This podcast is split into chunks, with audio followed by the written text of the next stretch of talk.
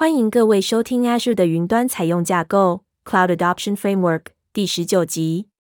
本集节目将讨论存取控制 Access Control。哈喽，我是小编一号小云。哈喽，我是小编二号小端。很高兴我还有出现，请大家继续支持收听。先谢过了。存取控制是人们初次或最常遭遇的安全性部分。他们会在使用者登入电脑和行动电话、共用档案或尝试存取应用程式，以及使用识别卡钥匙进入大楼或房间时看到存取控制的存在。虽然存取控制不是安全性的全部，但却至关重要，需要适当的关注，好让使用者体验和安全性保证都符合需求。从安全界限到零信任。传统的 IT 存取控制方法是以限制对公司网络的存取为基础，然后视情况添加更进一步的控制。此模型会将所有资源限制在公司所拥有的网络连线上，且变得过于严格而无法满足动态企业的需求。随着组织采用远端工作，并使用云端技术，以数位方式转换其商务模型、客户业务开发模型、员工业务开发和授权模型。所以必须采用零信任方法来进行存取控制。零信任原则可协助您建立并持续改善安全性保证，同时保持弹性以跟上这个新世界的脚步。大部分的零信任旅程图从存取控制开始，并把身份识别作为惯用和主要的控制项，同时继续将网络安全性技术当作关键元素。网络技术和安全界限策略仍然存在于新式存取控制模型中。但它们不是完整存取控制策略中的主要和惯用方法。新式存取控制组织应该开发具有下列特性的存取控制策略：一、完整且一致；二、在整个技术堆叠严格套用安全性原则；三、有足够的弹性以符合组织的需求。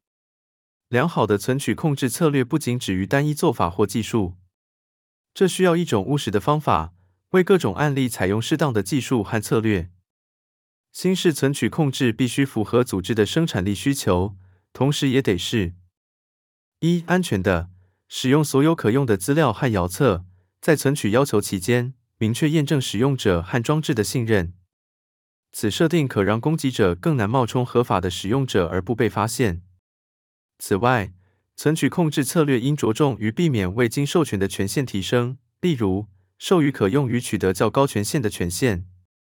二、一致的，确保安全性保证可在环境之间一致且顺畅的套用。这样的标准性可改善使用者体验，并消除攻击者透过无关联或高度复杂的存取控制实作中的弱点来潜入的机会。您应该有一个单一存取控制策略，使用最少的原则引擎，以避免设定不一致和设定漂移。三、全面的。存取原则的强制执行应该尽可能以接近资源和存取途径的方式来完成。此设定可提高安全性涵盖范围，并协助安全性顺利融入案例和使用者的期望。利用资料、应用程式、身份识别、网络和资料库的安全性控制，促使原则的强制执行更接近有价值的商务资产。四、以身份识别为中心的，在可用的情况下。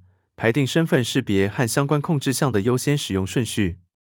身份识别控制项对存取要求提供丰富的内容，以及无法从原始网络流量取得的应用程式内容。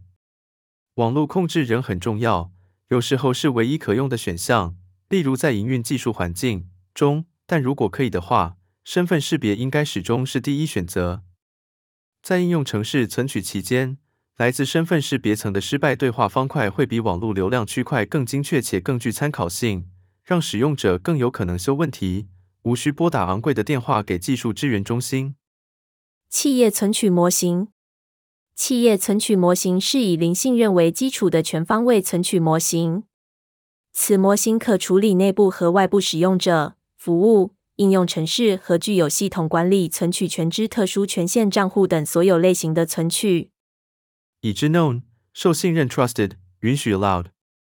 关于存取控制的零信任转换，有个实用的观点，就是它会从验证和授权的静态双步骤程序转变为动态的三步骤程序，称为已知受信任允许 known trusted, allowed。一、已知，进行验证以确保您是您所说的人。此程序类似于检查政府核发的相片识别文件的实体程序。二、受信任，验证使用者或装置有足够的可信度来存取资源。此程序类似机场的安检，会先对所有乘客进行安全风险筛检，然后才允许他们进入机场。三、允许，授予应用程式、服务或资料特定的权利和权限。此程序类似航空公司管理乘客前往的目的地。搭乘的舱等、头等舱、商务舱或经济舱，以及是否必须支付行李费用。重要的存取控制技术。启用新式存取控制的主要技术功能包括：一、原则引擎，组织可于此元件设定技术安全性原则，以符合组织的生产力和安全性目标。二、原则强制端点，在整个组织的资源中强制执行的端点。由原则引擎进行集中原则决策。这些资源包括资料、应用程式、身份识别、网络和资料库。Azure Active Directory 原则引擎可延伸到其他原则强制端点，包括：一、新式应用程式，使用新式验证通讯协定的应用程式；二、旧版应用程式，透过 Azure AD 应用程式 Proxy。三、VPN 和远端存取解决方案。四、文件、电子邮件和其他档案，透过 Microsoft Purview 资讯保护。五、SaaS 应用程式。资料驱动存取决策。为了满足明确验证的零信任原则，请务必做出明智的决策。零信任原则引擎应该可以存取使用者和装置上的各种资料，以制定明智的安全性决策。这种多样性有助于更安心的识别下列层面：一、账户是否由实际使用者控制；二、装置是否遭到攻击者入侵；三、使用者是否具有适当的角色和权限。分割，分隔以进行保护。组织通常会选择建立界限，将内部环境分成不同的区段，作为其存取控制方法的一部分。此设定的目的是为了控制成功攻击对被攻击区段所造成的损害。传统上，分割是透过防火墙或其他网络筛选技术来完成。不过，此概念也可以套用到身份识别和其他技术。隔离，避免设立防火墙然后忘了它。隔离是一种极端形式的分割，有时是保护重要关键资产的必要手段。隔离最常用于那些既是业务关键，又难以符合目前原则和标准的资产，可能需要隔离的资产类别包括营运技术 （OT） 系统，例如：一、监控及资料截取 （SCADA）；二、产业控制系统 （ICS）。隔离必须设计为完整的人员、程序、技术系统，并与商务城市整合，才能成功且持续。如果这种方法是作为纯粹的技术方法来实作，而没有程序和训练来验证及支撑防御措施，此方法通常会在一段时间后失败。将问题定义为静态性和技术性，就很容易就会落入设立防火墙然后忘了它陷阱。在大部分的情况下，需要有程序来执行隔离。这些程序是安全性、IT、营运技术、OT 等各种小组所必须遵守的，有时也包括商务营运小组。成功的隔离通常包含。一、人员训练所有员工、厂商和专案关系人关于隔离策略及他们在其中扮演的角色。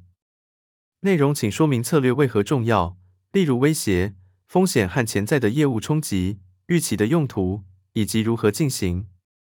二、程序为商务和技术专案关系人建立清楚的原则和标准，并记录所有案例中的程序，例如厂商存取、变更管理程序、威胁回应程序。包括例外状况管理，监视以确保设定不会漂移，并确保其他程序会得到正确和严格的遵循。三、技术实作技术控制项来封锁未经授权的通讯，侦测异常状况和潜在威胁，以及强化与隔离环境互动的桥接和传输装置，例如适用于营运技术 （OT） 系统的操作员主控台。习干修一下就过了，谢谢收听存取控制。Access Control，今日分享就到一个段落，那我们就下次见了。